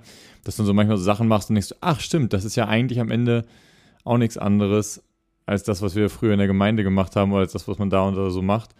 Ähm, aber freier und anders. Also nicht so gebunden, nicht so ideologisch festgehalten. Das würde ich dazu sagen. Ich erlebe das nicht als was Unangenehmes. Nee, genau. Ich meine, ich meine, das sind eher so Erinnerungen, ich meine, wo ich so denke, ach cool, so kann man das auch machen.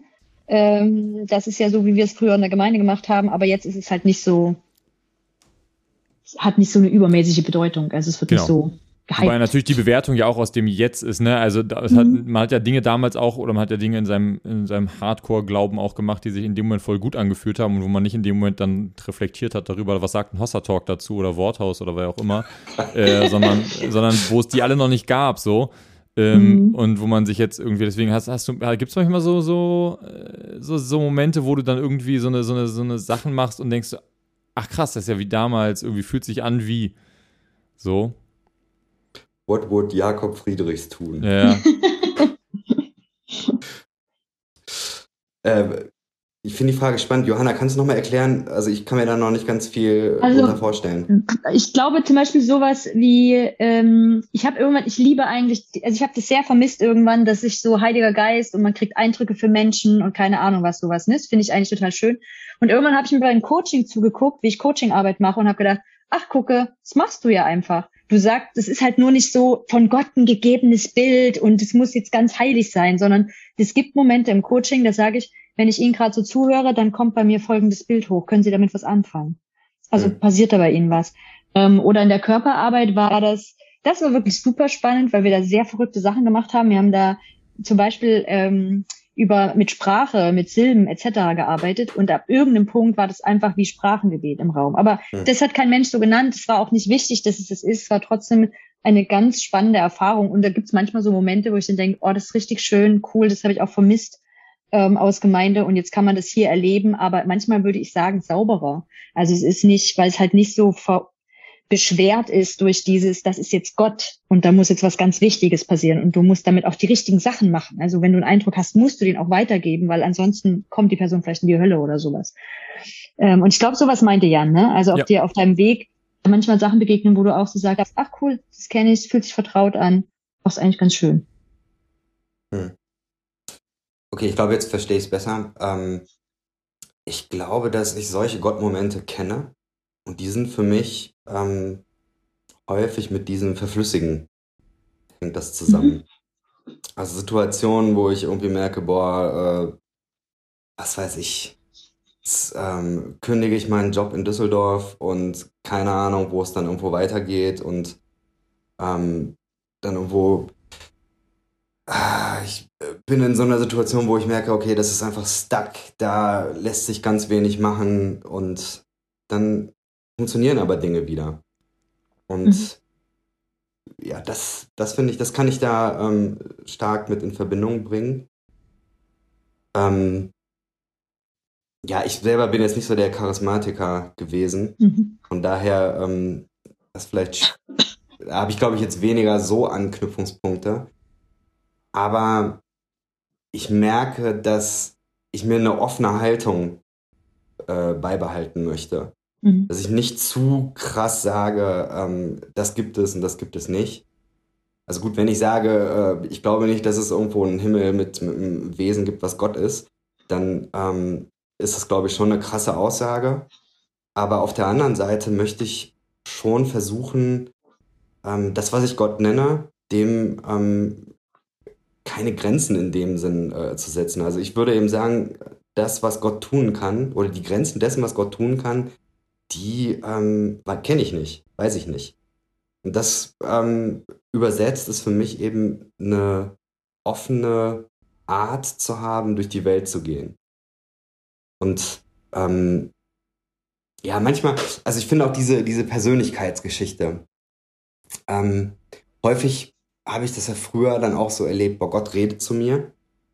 Und das äh, ist dann auch so eine, so eine Intuitionsgeschichte häufig gewesen, so diese innere Stimme oder sowas. Und ich glaube, auch wenn ich das manchmal ganz gruselig finde, was da an, an Auswüchsen da passiert ist, irgendwo zu lernen, hinzuhören, was, was passiert eigentlich gerade in mir, welche Stimmen gibt's da, welche Stimmen werden vielleicht ähm, überhört. Da gibt's ja auch in der, in der Psychologie diese, ähm, das innere Team, heißt das, meine ich. Anteile Also inneren Kritiker, genau sowas. Ähm, das kann ich da auch mit, äh, mit verbinden. Das finde ich, ähm, das finde ich gut. Ähm, und ich habe da auch kein Problem damit, dann, also in der Prozesstheologie wür- würde man zum Beispiel äh, sagen, Gott ist mehr als persönlich. Und das wird aber nicht äh, verstanden als, da ist jetzt dieses Wesen und dieses Wesen ist eben wie, der, äh, wie ein Mensch, nur eben ähm, größer projiziert, sondern ähm, damit ist, so wie ich es verstehe, mehr gemeint, ähm, allein durch uns Menschen ist Bewusstsein und ist Persönlichkeit Teil des Universums und damit auch Teil von Gott. Und da tiefer reinzugehen und das tiefer ähm, zu erfahren, zu spüren, das ist eine Form, mit Gott in Verbindung zu sein. So ungefähr in, in, in der Richtung. Und das sind, glaube ich, für mich schon Sachen, ähm, wo ich dann auch Bezüge herstellen kann ähm, zu dem, wie es früher war. Mhm. Mhm. Sag mal, mir kommt gerade eine ganz, äh, die, die ist eine Frage, die bezieht sich eigentlich ganz auf den Anfang unseres Gesprächs. Wofür bist du eigentlich Lehrer? Wer sind deine Fächer? Bist du Religionslehrer? Na, äh, tatsächlich nicht. Also ich studiere im Moment noch Theologie. Ah, okay. Das, äh, das Jahr. Also ich studiere an der CVM Hochschule Öffentliche Mhm. Theologie, Soziale Arbeit, Transformationsstudiengang. Ähm, Tobias Falk, spannende Sache. Ähm, Finde ich gut. Aber ich habe äh, Geschichte und Germanistik studiert. Ah, okay. Spannend. Hm. Ich dachte jetzt Was? nur, weil der Lehrer für dich so ähm, präsent war und ähm, genau, das hätte ich jetzt noch interessant gefunden, wie du dann heute Mhm. Religionsunterricht machst. Aber mhm, ja, cool. Wir Ich machen, mache Ethikunterricht teilweise. Mhm. Und äh, da kommt dann auch in der 10 zumindest eine Unterrichtsreihe über Religion dran. Ähm, ja, das ist vom Grundsatz her, verm vermutlich würde ich sagen, ich versuche Menschen, also den, den, den Jugendlichen da ähm, eine offene Haltung mitzugeben, Dinge ähm, an die Hand zu geben, die sie vorher noch nicht kannten.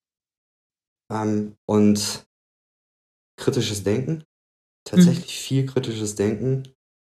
Ähm, und ich glaube, ganz viel passiert einfach dadurch, dass man unterschiedliche Konzepte mal vorstellt und dann am Ende merkt man einfach, da, da, da öffnen sich Welten und dann gehen die ihren Weg selber. Mhm. Und manchmal muss man ein bisschen die Tür aufmachen und dann, Hm. guck mal, da ist noch ein Raum. War ein gutes Bild von dir, Jan. Ja, das fand ich auch sehr schön, Jan. Fand ich echt auch coole, coole Idee von einem Raum in den nächsten. Wir machen immer so, eine, so ein Abschlussritual, äh, wo wir uns äh, einmal nochmal in die Runde fragen, was wir denn aus, der, aus dem Gespräch heute mitnehmen. Ähm, und äh, die Runde würde ich jetzt an der Stelle auch mal eröffnen und würde gar nicht, würde mal den Fehler machen und niemand direkt ansprechen, sondern wirklich mal die Runde fragen, äh, wer, wer hat denn da schon was, was äh, er oder sie sagen könnte. Also den Gedanken mit der Externalisierung, das glaube ich nämlich nochmal mit. Das ähm, finde ich ist, ein, ist eine schöne Formulierung. Innere Prozesse externalisieren versus eben einen inneren Weg gehen. Das fand ich, das fand ich gut.